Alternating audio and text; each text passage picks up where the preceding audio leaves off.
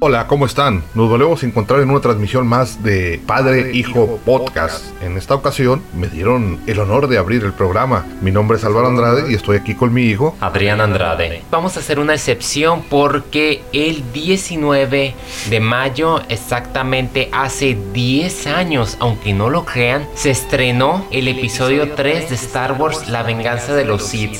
Y en ese tiempo se asumía el círculo de la fuerza está completo. Todos asumíamos que ya no iba a haber más Star Wars. Pues es el aniversario y hace tres años se nos dio la noticia de que Star Wars continuaba. Creo que fue el último estreno de medianoche que fuimos a ver.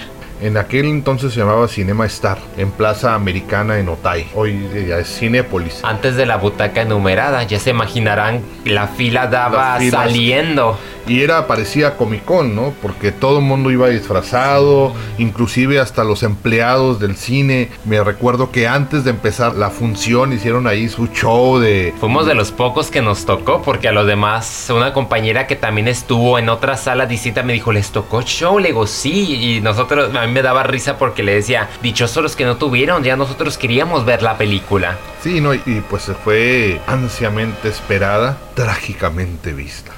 Sí, porque de todos los episodios fue la más dolorosa en muchos sentidos, porque pues sabíamos que venía la masacre de los Jedi, sabíamos que el imperio se estabilizaba, mirábamos los primeros orígenes de la alianza rebelde, el destino terrible de Padme, Anakin volviéndose el icónico Darth Vader, y aparte porque asumíamos que era la gran despedida, que ya no habría más Star Wars. Yo decía, pues ahora ¿a qué acudiré? ¿Qué será después? Sí, definitivamente es todo un mundo que empezamos a ver la saga desde la primera vez, pues era una algo nostálgico, ¿no? Básicamente porque teníamos la esperanza de que tal vez este genio de George Lucas volviera a rehacer o volviera a poner más capítulos porque sabíamos que el material había había rumores de una serie que iba a continuar exactamente en estos eventos del episodio 3.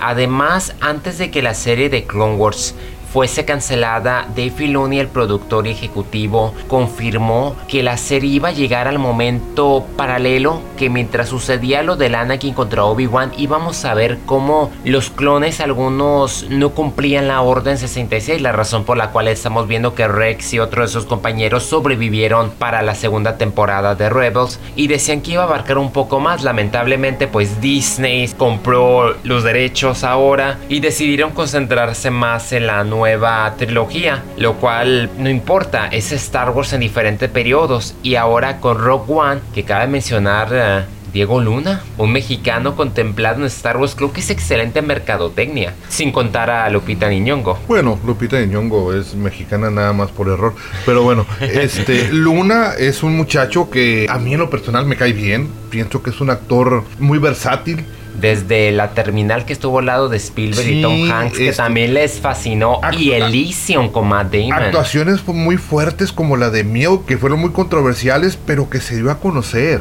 actuaciones como la de este, Frida. El muchacho se me hace, aparte de buen actor, se me hace muy simpático. Y eso creo que le ayuda y es muy creativo, habiendo dirigido la última película. Chávez, de César Chávez, o sea, es, tiene mucho para brindar. ¿Sabes qué es lo que me llama la atención de este muchacho? Que se me hace que es un muchacho con los pies en la tierra. Bueno, regresándonos al 10 aniversario, hay que mencionar un contraste con Diego Luna y fue en ese entonces Hayden Christensen. Yo no sé por qué Hollywood nunca lo ha querido, lo ha nominado por peor actor, Creo que después de este episodio 3 pudo ser una de Jumper que se reunió con Samuel L. Jackson e hizo el Escuadrón del Crimen al lado del difunto Paul Walker. Pero yo pienso que Hayden Christensen es perfecto como Anakin, especialmente al borde del lado oscuro, verlo. Muchos lo critican porque se mostró inmaduro. Señores, Anakin era inmaduro. Y si no nos creen, regresémonos a la adolescencia. Bueno, especialmente yo, cuando vi el episodio 3 me asustaba tanto porque yo decía, Dios, me identifico tanto con él porque uno se frustra cuando no logra cumplir con la profecía o lo que uno espera. A veces uno es su propio enemigo y espera más de uno mismo que los demás esperan de ti. Y a veces se malinterpretan las razones, las cosas solamente pasan porque pasan. Entonces yo siempre estuve en desacuerdo con los críticos sobre esta postura inmadura adoptada por Hayden Christensen como Anakin. Yo pienso que quedaba perfecto. Inclusive Mark Hamill lo fue también así durante el episodio 5, el Imperio Contraataque, y el mismo Yoda se lo subrayó era parte de su carácter, ¿no? Parte de, de, la historia. También recordemos que hubo mucha controversia porque iba a usar el traje de Darth Vader. Y le quitó el espacio al señor original. Ajá, entonces mucha gente, o sea, pues yo siento que estaba en su derecho fue un buen casting que se aventó porque fue elegido, mostró la química con Natalie Portman, la ganadora del Oscar. Que también, para que hayan dicho que se aventó la peor actuación, disculpen señores, pero es ganadora del Oscar. Yo no creo que haya empezado desde mal. y además, por ejemplo, hay una muy buena interacción con Igual McGregor. Quien, gracias a Liam Neeson en la precuela de La amenaza fantasma, se creció porque aquí lo que me fascinó es, tipo lo que se está apoyando en X-Men con Jason McAvoy, fueron paralelos ambos actores, porque en la primera fue libre McGregor de ser su estilo. En el segundo episodio le pusieron un poquito más terco para cumplir con las características que decía Yoda al momento de defenderse Obi-Wan, defender a Luke. Y en la tercera ya le vemos que da ese semblante a Guinness, la presencia, la sabiduría, el porte de caballero. Si tú recuerdas, en el capítulo último, en el capítulo 6, cuando es la batalla final, que están todos reunidos y él ve los personajes y ve a Yoda y ve a Obi-Wan y ve a Darth Vader. ¿Quién es el Darth Vader? Lo cambiaron y metieron a Hayden Christensen. Uy, eso despertó polémica. Yo me estaba riendo, pero Josh Lucas insiste que ese reemplazo fue porque técnicamente Anakin pues había muerto en el episodio 3 y yo concuerdo. ¿Cómo estar en desacuerdo con el creador?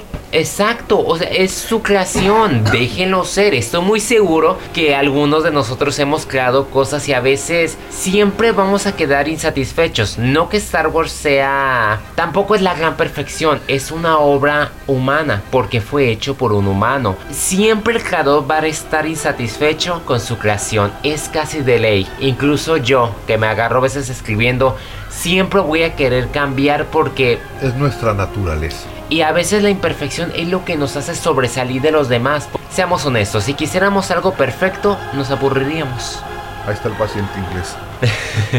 y cabe destacar que Ian McDiarm, como el emperador Palpatine, después de casi Ay, ¿cuántos años eran? Creo que 20, 25 años de haber hecho el retorno del Jedi. Lo invita a George Lucas a que retome el papel del senador. Se mantenían poco en cada episodio. Yo dije desde un principio, el episodio 3 va a ser la grandeza de las precuelas. Ella McDiam, fantástico. Cómo se vuelve demacrado, deformado. Su actuación muy buena. Estuvo cerrado como villano al lado de Hayden.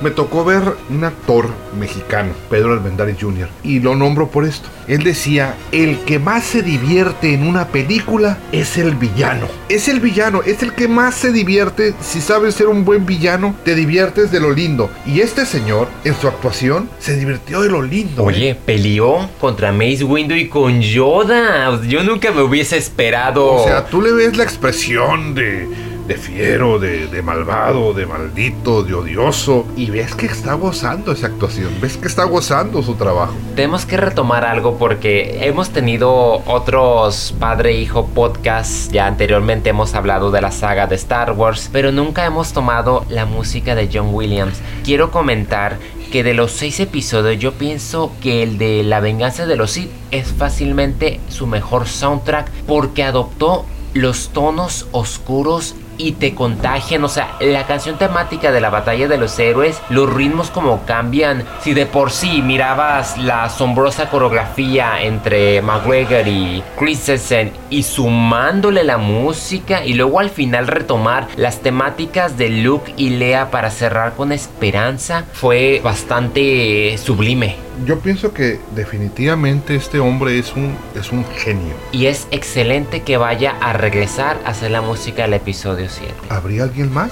De hecho, Rogue One va a ser otro compositor. Mientras sea la trilogía, yo creo que qué bueno que se lo dejaron. A través de la historia, el inicio de la música de Star Wars es para siempre. Y los seis episodios, y como dije, para mí en lo personal, este soundtrack en especial, porque yo lo compré, fue fantástico. Tiene muchas matices, sus personajes y los sentimientos que presenciamos son multidinámicos. Y si tú te fijas la historia de este hombre que es fantástico, muy amigo Steven Spielberg, a través de los tiempos, él ha compuesto la música de películas como Encuentros cercanos del tercer tipo, E.T. extraterrestre, eh, o sea, infinidad de partituras musicales que van de acorde con la historia y tú sabes que parte de una historia para que tú la sientas y la disfrutes tiene que ver mucho el, el arreglo musical. Odila o Amela, no podemos negar que ya son 10 años del episodio 3 desde que George Lucas cerró su historia. Y yo lo respeto a ese hombre, ¿por qué? Porque él tuvo las agallas de hacerlo a su modo. Él cierra esta saga en una manera tensa y emotivamente poderosa, perfecta para triangular con una nueva esperanza. Es el puente directo y todo concuerda. Y también le doy el agradecimiento porque así de la nada él dijo, Disney se va a hacer cargo, yo me quedo de consultor, ahora me toca a mí disfrutar de mi legado, que está en muy buenas manos. Ya nos hemos dado cuenta con Kathleen Kennedy, J.J. Abrams, los primeros avances que hemos visto, la antología, está en excelentes manos. Qué bueno que él abrió ese baúl, se los entregó a Disney y les da esa libertad. Qué bueno que no sea tan egoísta en ese sentido. Que él diga, yo ya demostré lo que tenía que hacer y yo ya cerré esto. Me critiquen, me amen. Ahora la antorcha, el spotlight va a estar en otros. Y qué mejor que celebrarlo con el episodio 3. Sí, es parte de la historia. 10 años se dicen muy fácil, pero transcurren muy rápido hace cuánto en el podcast estábamos hablando de Star Wars en diciembre y estamos en mayo. Y seguimos hablando, inevitablemente Seguimos hablando. somos ¿Y el próximo mes qué va a pasar? En junio porque van a estrenar los primeros dos episodios de la segunda temporada de Rebels, así que probablemente vayamos a tener también un podcast. Porque qué puedo decir, en esta familia la fuerza está demasiado fuerte. Demasiado. Gracias por acompañarnos en este episodio 3, en estos 10 años del aniversario que se cumplen de Star Wars episodio 3. Mi nombre es Adrián Andrade. Mi nombre es Álvaro Andrade y recuerden que la fuerza esté siempre con ustedes.